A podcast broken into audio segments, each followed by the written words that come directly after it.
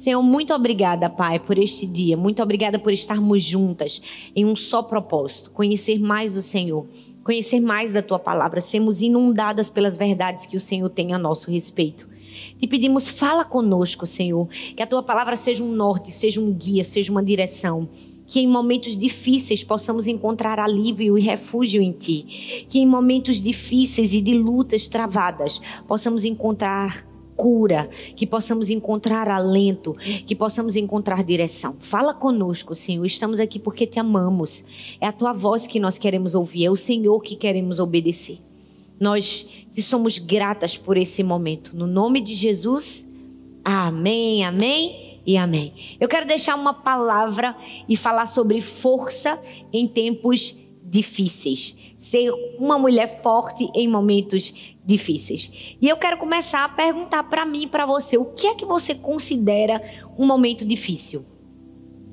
Com certeza, de acordo com as experiências que você tem, você vai poder dizer: ah, pastora, um momento difícil é um momento de enfermidade, ou uma situação financeira difícil, ou uma dúvida, uma incerteza, um tempo de espera, é, um sofrimento emocional, uma angústia, uma depressão, uma ansiedade. É fato que todos nós passamos por momentos difíceis. Os tempos são difíceis. A própria Bíblia e o Senhor nos advertiu que a gente ia viver tempos difíceis, tempos trabalhosos, mas que a gente precisava ter o quê? Bom ânimo. A gente nunca pode deixar de ter em mente que existem momentos difíceis e que vamos passar por momentos difíceis, né? Casamento é difícil, é difícil, mas o divórcio também é difícil. Ser fitness é difícil, mas a obesidade também é difícil. Se comunicar às vezes com algumas pessoas é difícil, é difícil. Mas não se comunicar também é difícil. A vida da gente, na verdade, é uma escolha do que é difícil. A questão é escolha o seu difícil. Por quê? Porque a vida nunca vai ser fácil. Aqui no Nordeste, a gente tem um ditado que diz assim: a vida é feito rapadura. É doce, mas não é mole, não. Por quê? Porque nós passamos momentos difíceis, vamos enfrentar aflições. Mas eu realmente acredito que em momentos difíceis Deus é capaz de nos fortalecer. E nós mulheres somos fortes em Deus. Essa mentira de que a mulher é um sexo frágil, de que a mulher é frágil, foi uma mentira contada, inventada pelo diabo para entenebrecer o nosso entendimento a respeito de nós mesmas. O diabo sempre é assim, ele é um mentiroso de natureza. Tudo que Deus faz bom, ele tenta distorcer a verdade da palavra de Deus. Então, quando Deus faz uma mulher com uma aptidão especial de força, porque venhamos e convenhamos, se tem um negócio que a gente tem é força. Eu queria ver um homem dar conta de tudo que a gente dá. Com o menino se a gente falar assim, só tem uma criança, daí a gente já tira tudo, né? Porque vocês sabem, não sei se é na casa de vocês, né? Ou se é universal isso, um homem fica com dor de dente, pronto, parou o mundo, né? Então nós mulheres, a gente sabe que a gente tem essa capacidade, essa força dada por Deus, e o diabo vem com uma mentira e diz que a gente não é forte, que a gente é frágil, que a gente é fraca. Tudo para quê? Para nos aprisionarem em uma mentira. E eu não sei se você está vivendo um momento difícil agora, um momento de luta, um momento trabalhoso, um momento de guerra. Eu preciso te dizer algo: em momentos de guerra, um dos ataques do inimigo é fazer alguns prisioneiros ou levar alguns soldados cativos. E por que eles fazem isso? Como uma forma de ter um álibi o diabo usa essa mesma estratégia contra nós. Às vezes ele nem quer nos matar, às vezes ele só quer nos manter cativos, prisioneiros dentro de nós mesmos, paralisados, imóveis na nossa própria vida. Por quê? Porque fazendo isso a gente perde o nosso propósito, a gente perde o propósito para que veio e a gente deixa de ser feliz. Muitas vezes nós estamos cativos na guerra, cativos em mentiras que o diabo lançou contra a nossa vida. Nós acreditamos e demos permissão ao diabo de nos punir, de nos machucar, simplesmente porque a gente achava que as mentiras eram verdadeiras. É por isso que a Bíblia se faz tão necessária. Quando em João capítulo 8, versículo 32 diz: "Conhecereis a verdade e a verdade vos libertará. Em tempos difíceis, em situações escuras, nós precisamos lançar a luz da palavra de Deus. Nós precisamos conhecer a verdade para que a verdade nos liberte. A Bíblia diz que o homem foi feito à imagem e à semelhança de Deus. E eu não sei se você sabe, mas a palavra semelhança no original do hebraico vem de uma palavra chamada teslen, que significa projetar uma sombra. Ou seja, nós somos a sombra do nosso Criador.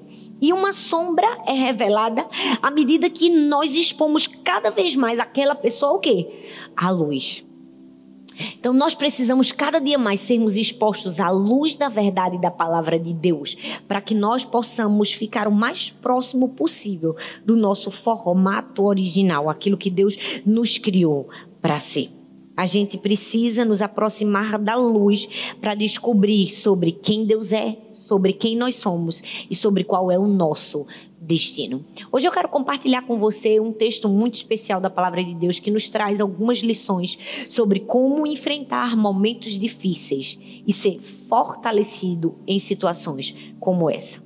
Isaías capítulo 6, do verso 1 ao verso 8. Se você tem a sua Bíblia, você pode abrir. Diz assim: no ano em que o rei Uzias morreu, eu vi o Senhor assentar, assentado num trono alto e exaltado, e a aba de suas vestes enchia o templo. Acima dele estavam serafins. Cada um deles tinha seis asas. Com duas cobriam o rosto, com duas cobriam os pés, e com duas voavam. E proclamavam uns aos outros: Santo, Santo, Santo é o Senhor dos exércitos. A terra inteira está cheia da sua glória. Ao som das suas vozes, os batentes das portas tremeram e o templo ficou cheio de fumaça. Então gritei: Ai de mim, estou perdido, pois sou um homem de lábios impuros e vivo no meio de um povo de lábios impuros.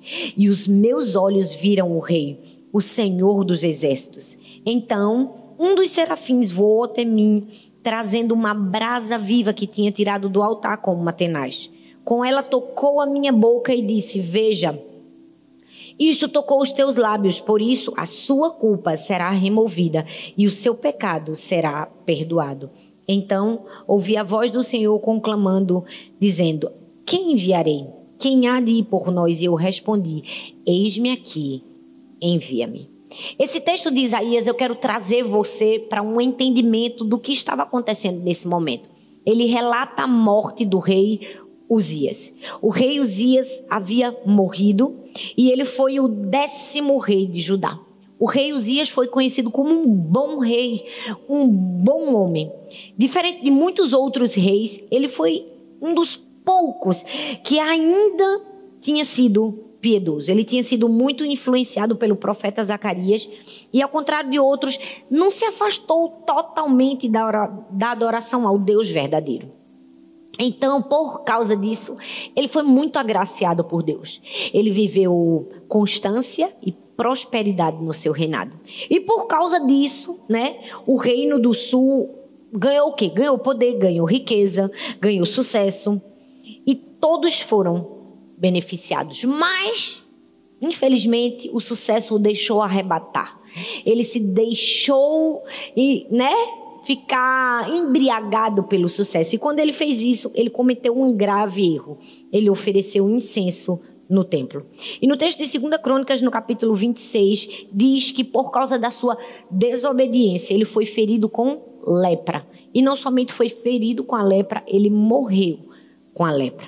Então, esse é o texto que mostra exatamente o momento em que ele morre mesmo tendo reinado por 52 anos. Então é um marco na história. É como se um tempo de paz, de prosperidade, de abundância, de riqueza, de sucesso estivesse acabando e estivesse nascendo um tempo de incerteza, de dúvida. E agora? O que é que vai acontecer daqui por diante? Esse momento de instabilidade aparece e Isaías, que antes tinha sua atenção totalmente focada em Uzias, agora percebe que ele está morto e que não tem mais nada o que fazer. Às vezes, tempos difíceis vão chegar na nossa vida só para redirecionar a nossa atenção. Eu acredito que a atenção do profeta estava no reinado de Uzias. E aí, quando tudo aquilo desmorona, é como se ele redirecionasse a sua atenção a quem ele nunca deveria ter perdido o foco, o próprio Deus. Às vezes nós perdemos o foco e colocamos o, a nossa motivação ou o nosso olhar em coisas, em pessoas, em situações, em circunstâncias. E sabe, Deus não vende o lugar dele com ninguém. Deus não troca a sua posição. Deus não se deixa ser colocado em segundo plano. Ele não aceita concorrência. E às vezes nós passamos situações difíceis simplesmente para redirecionar a nossa atenção para onde deve estar. Então acontece meio que uma parada na vida do profeta Isaías e ele começa a ver e a sentir coisas que ele precisava ver e sentir em momentos difíceis. Tempos difíceis existem para mim, para você, para qualquer ser humano, seja quem ele for, pode ser a rainha Elizabeth, vão acontecer. Qual é a diferença do que acontece comigo, com outra pessoa, com você? O que é que diferencia pessoas em tempos difíceis? É que esses tempos difíceis eles podem ou nos equipar ou nos destruir, a depender da maneira como nós enxergamos os tempos difíceis e a maneira como nós respondemos aos tempos difíceis. É por isso que a gente nunca deve se ater. Tomou vivendo um momento de luta, tô na prova. Não, a gente tem que se ater a como eu vou enxergar esse momento de luta e como eu vou responder esse momento de luta. O mais importante é a resposta que eu dou, não é a pergunta que eu faço. É como eu reajo em situações difíceis. E hoje nós vamos aprender na vida do profeta Isaías como reagir em momentos difíceis. O que precisamos vencer em tempos difíceis? Como precisamos agir? E a primeira lição que o texto nos dá é que nós precisamos ver o que Isaías viu. Em momentos difíceis, você precisa selecionar aquilo que você vai enxergar. O texto diz em Isaías capítulo 6, do verso 1 ao 4, que Isaías viu. Sabe, todos nós, em momentos difíceis, vamos fazer uma seleção daquilo que nós estamos enxergando. Eu amo que o Salmo 121 diz assim: Eu elevo meus olhos para os montes. De onde me virá o meu socorro? O meu socorro vem do Senhor que fez os céus e a terra. O salmista já estava deixando uma lição para mim e para você. Ele estava dizendo assim: em momentos difíceis é melhor você elevar os seus olhos e olhar para os montes, porque a vida vai te mostrar muitos buracos. A vida vai tentar fazer você enxergar os vales, mas você precisa olhar para o alto, você precisa enxergar de onde vem o seu socorro. E o seu socorro vem do alto, o seu socorro vem de quem fez os céus e a terra. Nós precisamos ter uma visão clara de quem Deus é para que possamos enfrentar adversidades. E é claro que o texto aqui fala de uma visão realmente sobrenatural. Né? Esse texto que fala dos anjos e de tudo que aconteceu, que com certeza vocês já leu, fala de uma visão sobrenatural que Isaías teve. Mas a visão sobrenatural de Isaías pode ser trazida para o natural, para a minha vida e para a sua vida e nos trazer uma lição preciosa. O que foi que Isaías viu, pastora? Ele viu a posição de Deus. Se você é daquelas que gosta de anotar, anota aí. Você precisa ver o que Isaías viu. Isaías viu o quê? Isaías viu a posição de Deus. Isaías 6, capítulo 6, versículo 1 diz assim: No ano em que o rei Uzias morreu, eu vi o Senhor Aonde? Assentado num alto, num alto e exaltado. E a aba de suas vestes enchia o templo. Meu Deus, o que foi que Isaías viu? Isaías viu a posição de Deus viu a soberania de Deus. Era como se fosse Deus dizendo para Isaías: Um rei terreno morreu, mas eu permaneço no meu trono. Eu permaneço exaltado. As coisas podem estar difíceis para você, Isaías. Você pode estar num momento de luto, de desespero e de desolação, mas eu não me movo da minha posição. Eu continuo assentado sobre o trono. Eu tenho domínio e controle sobre todas as coisas e nada saiu do meu controle. O que, é que a gente precisa saber, pastor, em tempos difíceis? Que Deus continua sentado no trono. O que é que nós precisamos enxergar? Enxergar a posição de Deus, que Deus não se deixou abater, Deus não perdeu. Porque nós estamos numa guerra sendo atacados, não significa que o general morreu. De maneira nenhuma nós precisamos olhar para a liderança da guerra. E quem tem a liderança da guerra na nossa vida é Deus. Deus nunca perde uma batalha. Por quê? Porque Ele está sentado acima de toda e qualquer circunstância. Nenhuma tragédia, nada pode abalar quem Deus é ou mudar os seus planos. Nada pega Deus de surpresa, porque Deus já conhece o futuro desde o passado. Deus já esteve no nosso futuro. Então, a primeira reação em momentos difíceis é enxergar da maneira certa. É ver o que Isaías viu. E o que foi que Isaías viu? Isaías viu a posição de Deus. Sabe, eu amo uma história que na verdade é uma história verídica, uma história verdadeira, que conta a história de uma mulher bem pobrezinha, que estava passando fome, muita necessidade.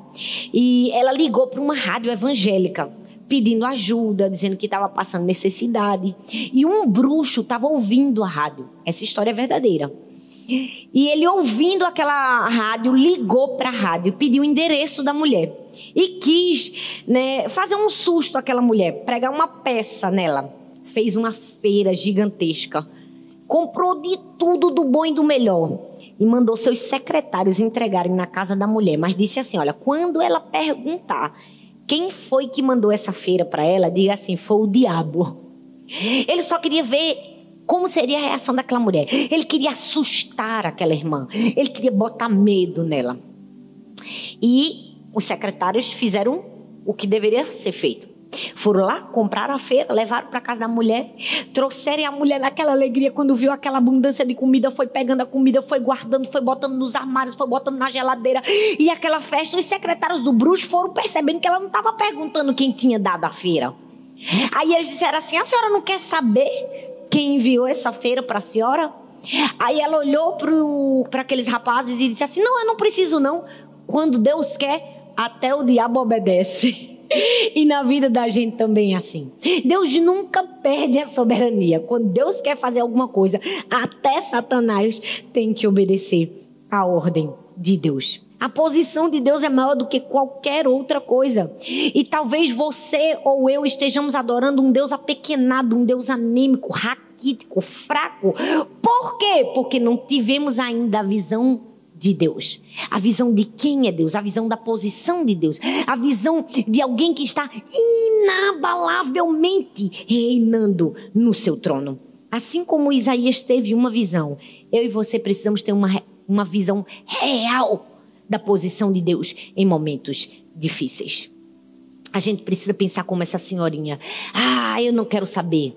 É, Satanás pode até ter feito isso contra mim, mas eu entendo que tudo é sob o controle do meu Deus poderoso. Sabe, Satanás está pensando que fez isso para me abalar. Nada, foi Deus mesmo que permitiu. Deus, Deus mesmo que ordenou que ele usasse tudo isso apenas para me abençoar.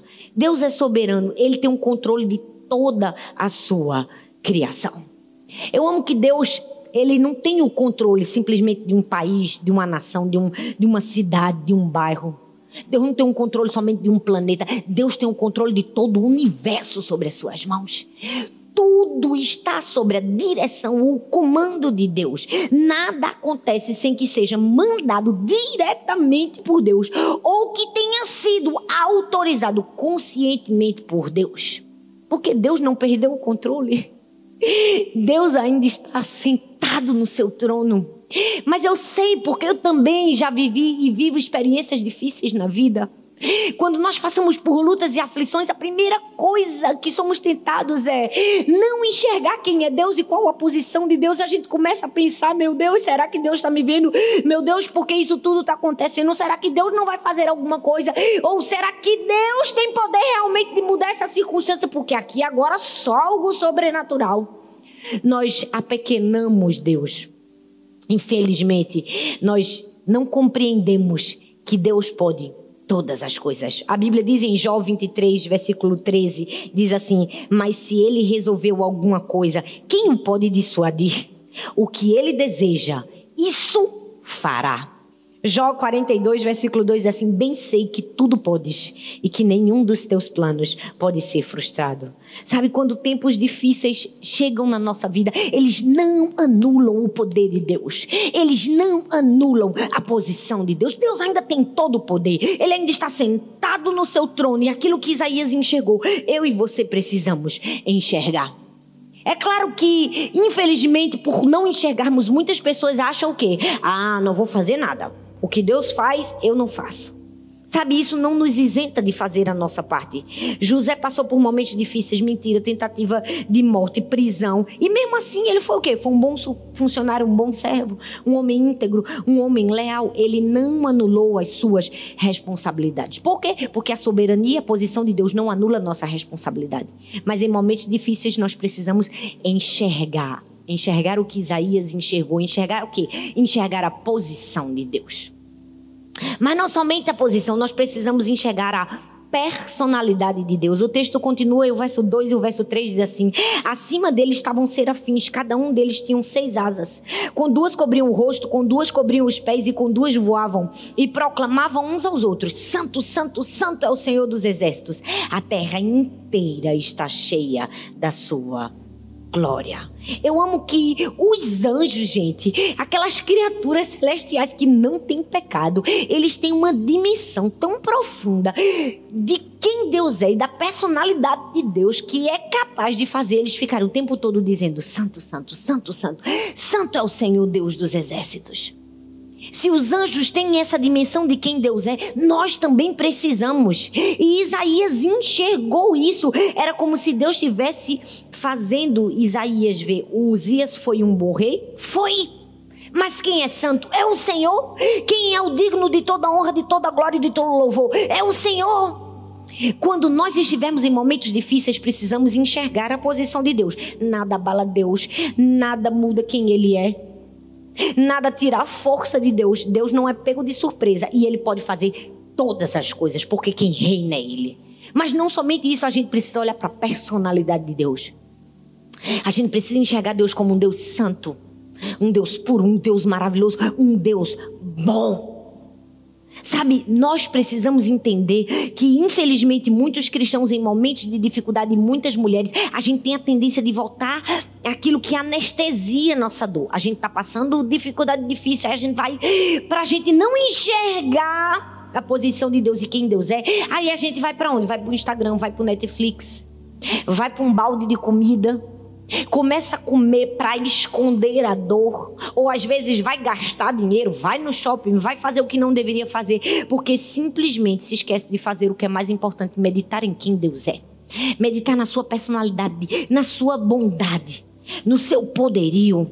A Bíblia diz em Tiago capítulo 1, versículo 17: toda boa dádiva e todo dom perfeito vem do alto, descendo do Pai das luzes, que não muda com sombras inconstantes. Gente, Deus é bom! A gente precisa falar isso dez vezes. Não é para convencer os outros, é para nos convencer. O problema é que a gente ouve o tempo todo: Deus é bom, Deus é bom, Deus é bom. E na hora da adversidade a gente se esquece que Deus é bom. Porque a gente se esquece de olhar para quem Deus é.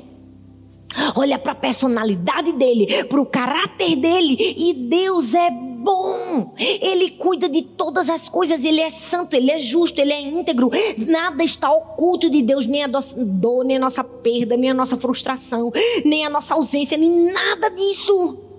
Quando você estiver muito desesperada e cansada de tudo que você estiver vivendo, olhe para Cristo. Tenha sua visão de quem Deus é. Tenha sua visão da posição iniba inabalável de Deus. Enxergue isso, mas não somente enxergue isso, enxergue a presença de Deus. O que foi que Isaías viu além da posição e da personalidade? Ele viu a presença. Isaías 6, versículo 4 diz: Ao som das suas vozes, os batentes das portas tremeram e o templo ficou cheio de fumaça. Sabe, se encher da fumaça, naquele tempo era o símbolo da presença de Deus. E o texto não diz que teve pouca fumaça ou que teve fumaça suficiente. Diz que o templo estava cheio de fumaça, ou seja, estava cheio da presença de Deus. Meu Deus, era como se Deus estivesse dando um fora gospel. Um fora gospel no profeta, dizendo assim: Isaías, por que você está com medo? Porque um homem morreu. Quando este lugar está cheio da minha presença e a minha presença que te basta. Eu não sei quem foi o Uzias na sua vida que morreu. Aquela pessoa que você se apoiava. Eu não sei qual foi a perda ou a frustração que você teve. Deus está olhando para você hoje dizendo: o templo permanece cheio de fumaça. Eu continuo aqui. Você não está sozinha. Minha presença te basta. O problema é que em momentos de dificuldades a gente tem a tendência de olhar para os dias que morreu sem enxergar a fumaça que está tão próxima de nós. A presença do próprio Deus nos afagando e dizendo: Eu estou aqui, eu nunca vou te deixar, eu nunca vou te abandonar. Enxergue o que Isaías enxergou, enxergue a presença de Deus. Mas infelizmente não conseguimos enxergar Deus em momentos difíceis, porque o diabo faz de tudo para não enxergarmos. O diabo joga suas mentiras. Porque quando a gente está numa situação difícil, cadê Deus? Ele não é teu pai? Cadê um pai que ama, te deixou sozinho, abandonado? Por quê? Porque um dos trabalhos principais do diabo é brotar no nosso coração um sentimento de orfandade, um sentimento de desamparo, como se nós não tivéssemos a Deus em momentos difíceis. Mas eu preciso te dizer, você precisa combater as vozes do inimigo e enxergar a presença de Deus em toda e qualquer circunstância. A fumaça dele está lá, a presença presença dele nunca vai embora. A Bíblia diz que o fogo está sempre sobre o altar. O fogo era o símbolo da presença de Deus. Era como se Deus dissesse assim: faça chuva ou faça sol, eu estou aqui. Agora você, meu filho, traga. Traga lenha todos os dias ao altar. Ou seja, enxergue a minha presença. Busque a minha presença. Mas nós, infelizmente, como seres humanos falhos que somos, o que, é que a gente faz? A gente tenta dar características humanas para um Deus sobre-humano. A gente dá características do homem que falha com a gente, que vai embora, que abandona, que frustra, que nega. E a gente transfere isso para Deus. E sem querer, todo o nosso sofrimento gira em torno disso e a gente ainda não percebeu. Às vezes foi um marido que abandonou. Foi o nosso marido, ou talvez o pai do seu filho que deixou seu filho, não quis saber, ou o seu próprio pai. E você trouxe para si esse sentimento de abandono, de rejeição e transferiu isso para Deus. Mas Deus estava dizendo: a minha presença não vai embora. Mateus 28, versículo 20, a parte B diz assim: Eu estarei sempre com vocês até o fim dos séculos. Sempre estarei com você. Eu amo o texto que diz assim: nunca te abandonarei, jamais te deixarei. É como se Deus estivesse dizendo: nunca, jamais. Eu falo várias vezes isso para você saber que pode qualquer pessoa deixar você, qualquer pessoa abandonar minha presença, nunca vai te deixar. Em situações difíceis, você tem a presença de Deus. O que você precisa enxergar? Enxergar o que Isaías viu. Isaías viu a posição de Deus, viu a personalidade de Deus e viu a presença de Deus.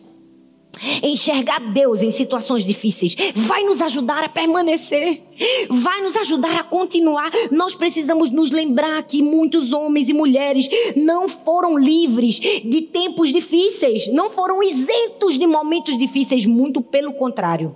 Eles foram honrados por causa de momentos difíceis.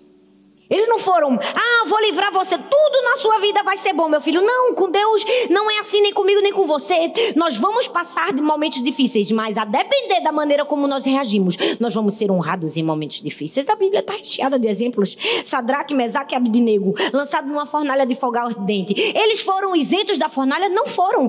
Mas, a Bíblia diz que, mas, eles saíram de lá sem sequer cheiro de fumaça.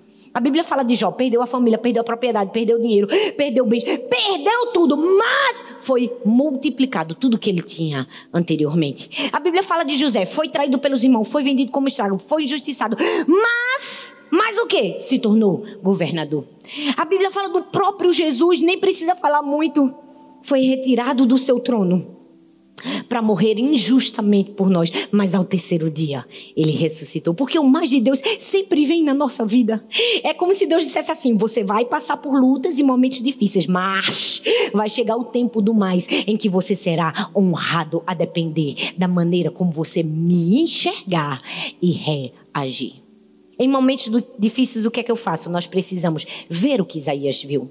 Segunda lição, nós precisamos sentir sentir o que Isaías sentiu.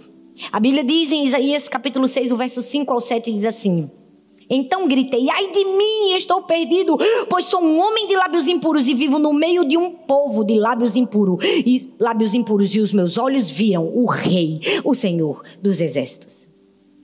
Eu amo esse texto e eu gosto sempre de falar que os nossos sentimentos do mesmo jeito que são mentirosos, são poderosos. A gente precisa ter muito cuidado com o sentimento, que sentimento é mentiroso e é poderoso. A gente precisa aprender a administrar ele da maneira certa. Eu não sei você, mas eu gosto de ler algumas biografias.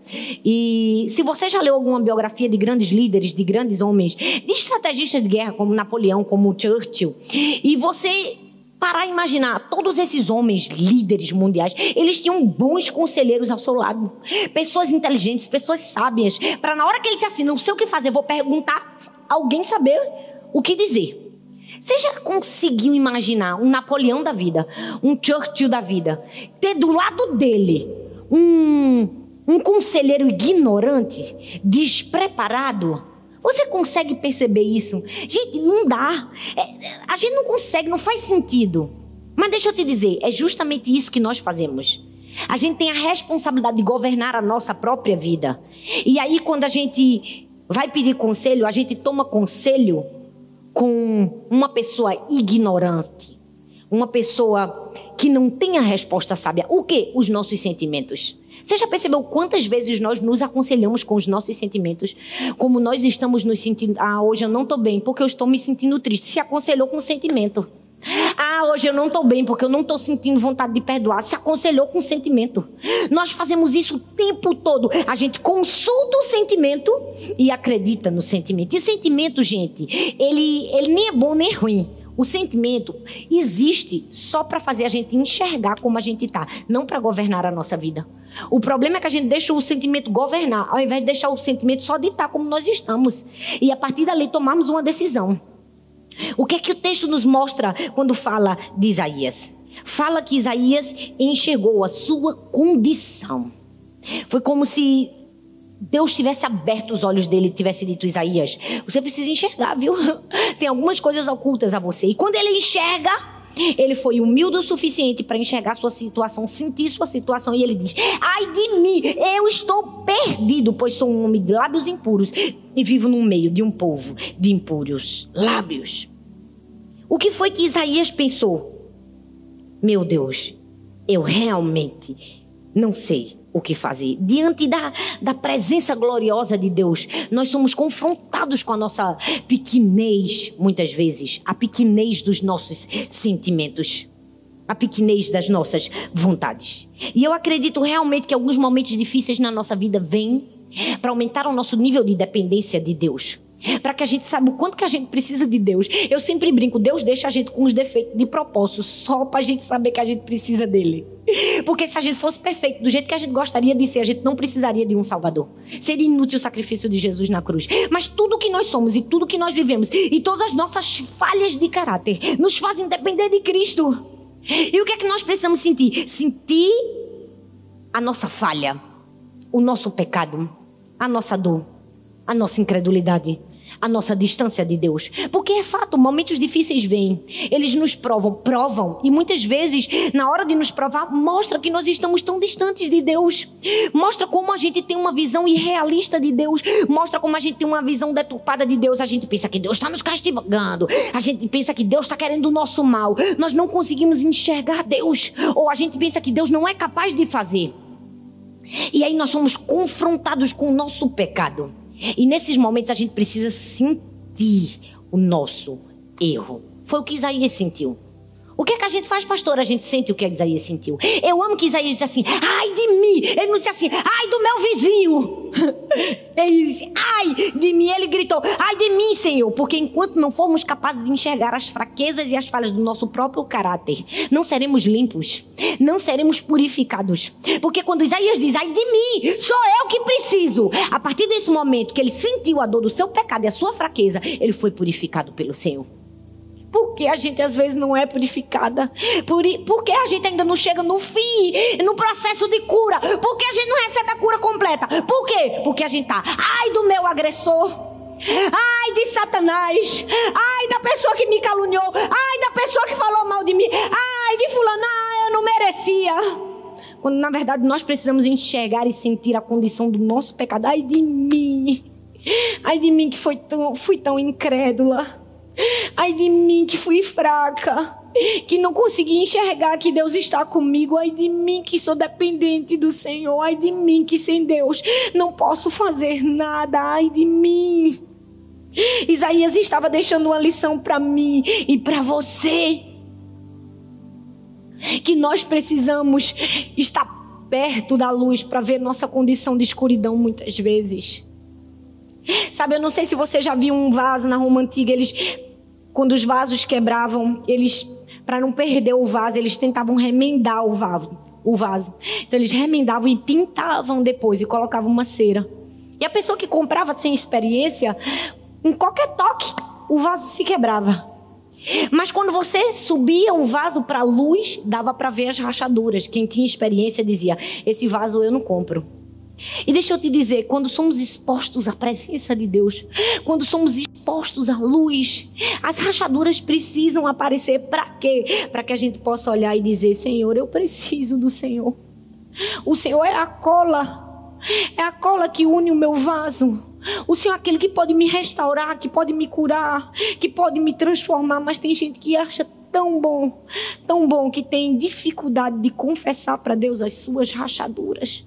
A gente precisa chegar diante de Deus com sinceridade. A palavra sinceridade vem de uma palavra chamada sem cera, porque era colocada cera no vaso para esconder, ficava bonitinho, lisinho, mas se tirasse a cera, sabia que aquele vaso estava quebrado. A gente precisa tirar a cera, a gente precisa chegar diante de Deus como chegou Isaías, a gente precisa sentir nossa condição e quebrantar o nosso coração.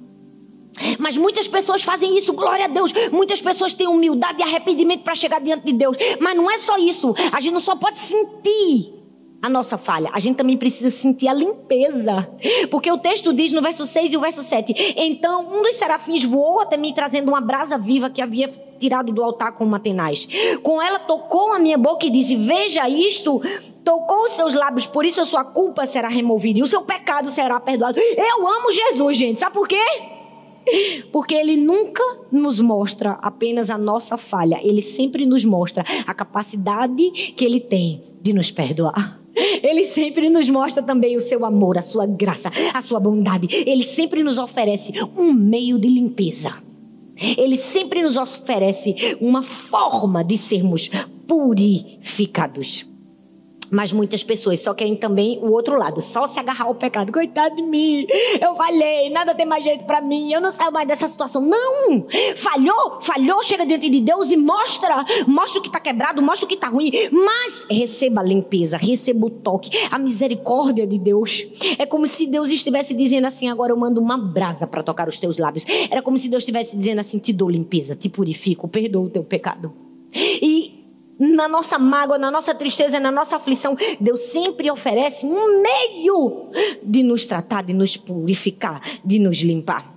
Eu amo uma frase de Spurgeon que diz assim: A misericórdia de Deus é tão grande que é mais fácil escoar a água do mar, privar o sol da sua luz ou tornar o universo estreito do que diminuir a grande misericórdia de Deus. E é verdade. É mais fácil a gente escoar a água do mar, do oceano todinho, do que diminuir a misericórdia de Deus. É mais fácil apagar o sol do que diminuir a misericórdia de Deus. Deus é sempre bom.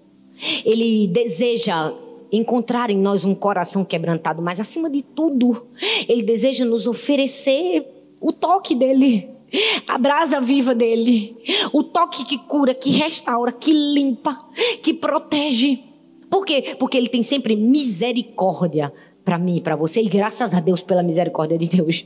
Porque se não fosse a misericórdia de Deus, meu Deus, coitada de mim, eu vou dizer igual a Isaías, ai de mim, já teria sido consumida.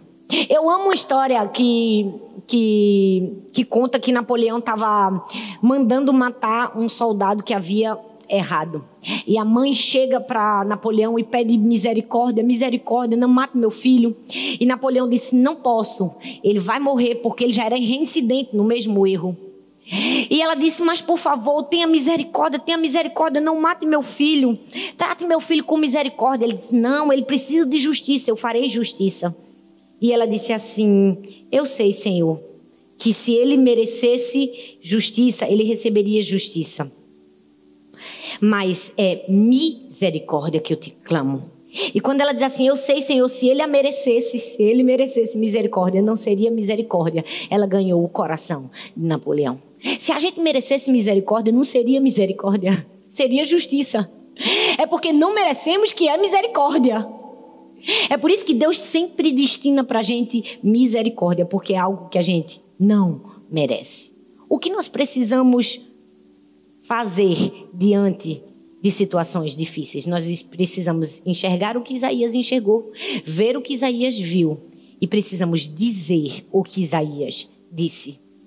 Sabe, eu não sei se você sabe esse, esse, esse momento curioso da Bíblia. A Bíblia diz que no livro de Juízes, no capítulo 12, conta que os gileaditas, eles dominavam a passagem do Jordão. E aí quando um fugitivo dizia assim, me deixa passar, ele perguntava assim, é, você é de Efraim? E quando eles respondiam não, para fazer o teste mesmo, para saber se ele realmente não era de Efraim, ele dizia assim, diga Shibolete.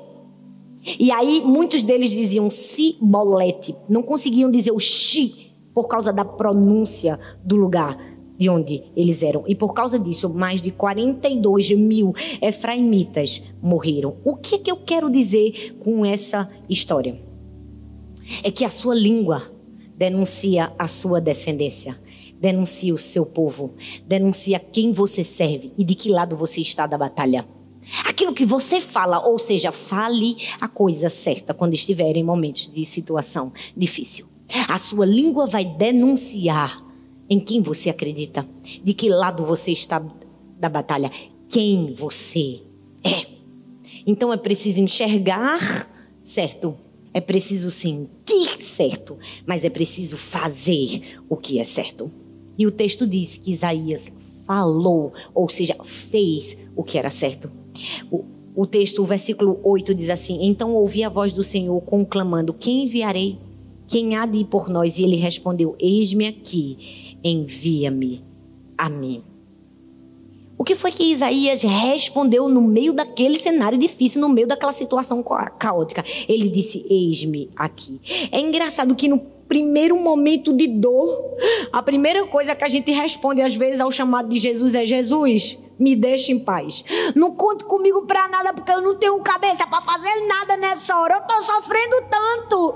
Não conta comigo, não é? Às vezes a gente passa por uma dor tão profunda na alma que em momentos difíceis a gente diz: "Ó, oh, Jesus, não está dando para mim agora não.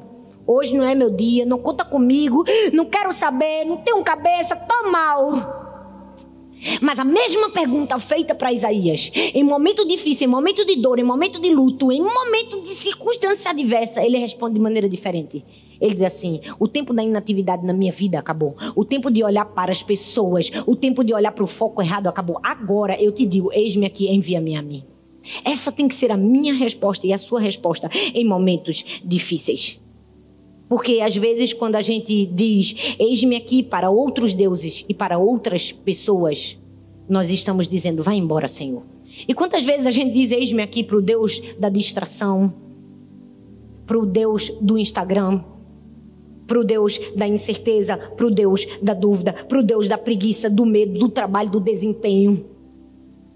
Quantas vezes é fácil a gente ler a Bíblia e criticar o povo de Israel que construiu um bezerro de ouro. É. Nós dizemos: como é que pode ser possível? Como é que esse povo fez um bezerro de ouro? Mas nós muitas vezes fazemos a mesma coisa, a gente só troca os altares. A gente coloca outros deuses no lugar. A gente coloca o Deus da vaidade, o Deus do orgulho, o Deus da ganância. A gente coloca o Deus da distração, o Deus da autopiedade, o Deus do vitimismo, o Deus do coitadismo. Ah, coitada de mim, eu não merecia isso. A gente troca os altares. O que, é que a gente precisa dizer em momentos difíceis? Por mais difícil que seja, a gente não pode dizer, não tenho tempo. A gente precisa responder: Eis-me aqui, Senhor. A gente não pode escolher o momento que a gente obedece. A gente não só obedece em momento favorável, muito pelo contrário, nossa obediência é provada em momentos desfavoráveis. Nossa obediência é provada em momentos difíceis. Quando Isaías disse assim: Eis-me aqui, ele se colocou na posição certa se colocou na posição de servo obediente. Mas não somente isso, ele colocou Deus na posição certa, ele colocou Deus na posição de prioridade. Era como se ele dissesse: Eu estou na posição tá? de obedecer e tu estás na posição certa de mandar. Essa tem que ser a minha resposta e a sua em momentos difíceis. É colocar em prática tudo aquilo que a gente já aprendeu. Toda a teoria que a gente recebeu sobre o que seja obediência em tempos difíceis. 1 Samuel capítulo 15 diz assim: Ele quer que você o escute. Obedecer a Ele é melhor do que qualquer aparato religioso. Desobedecer ao Eterno é pior que praticar o ocultismo.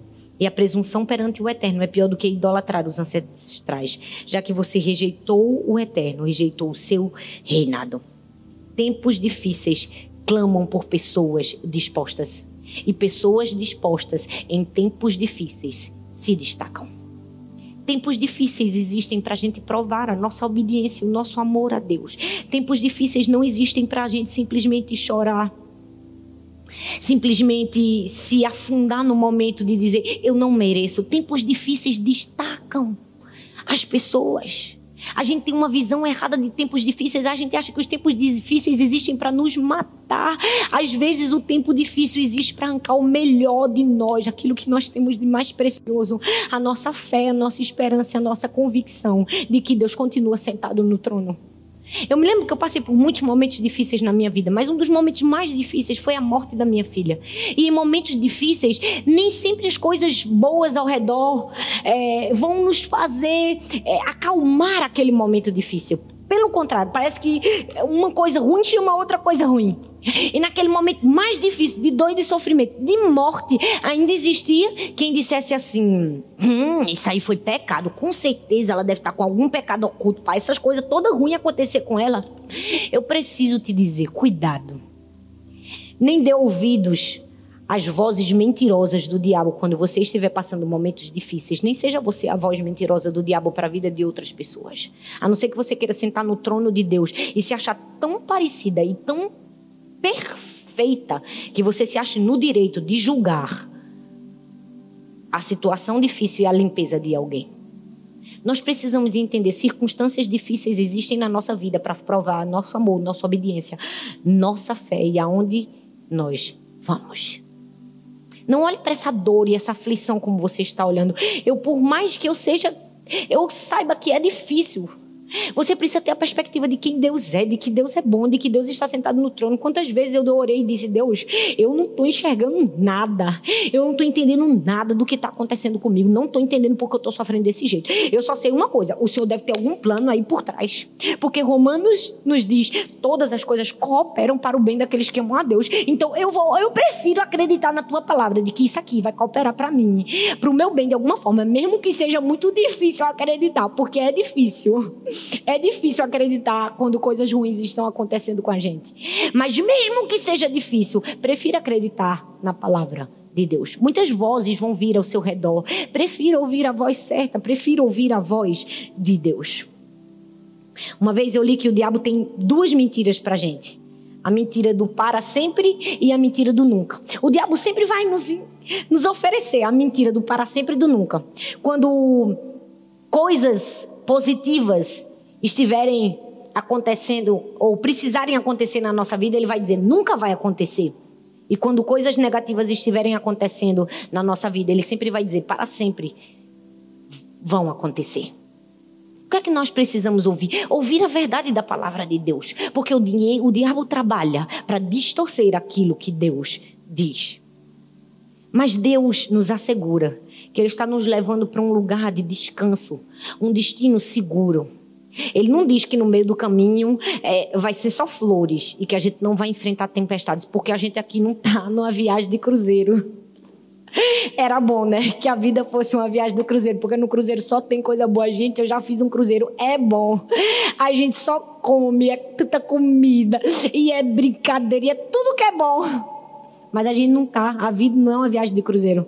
A vida é uma viagem de navio. A gente pode passar tempestades e pode estar dentro de um navio de guerra, porque é isso, é um navio de guerra. Nós estamos conquistando pessoas para Jesus, mas a gente precisa terminar essa, esse percurso e poder dizer, como disse o, o apóstolo Paulo, ele disse assim: Eu combati o bom combate, completei a carreira e guardei a fé. Ele diz assim: Desde agora, a coroa da justiça me está guardada. Eu preciso te dizer, não existe nenhuma tempestade que dure para sempre.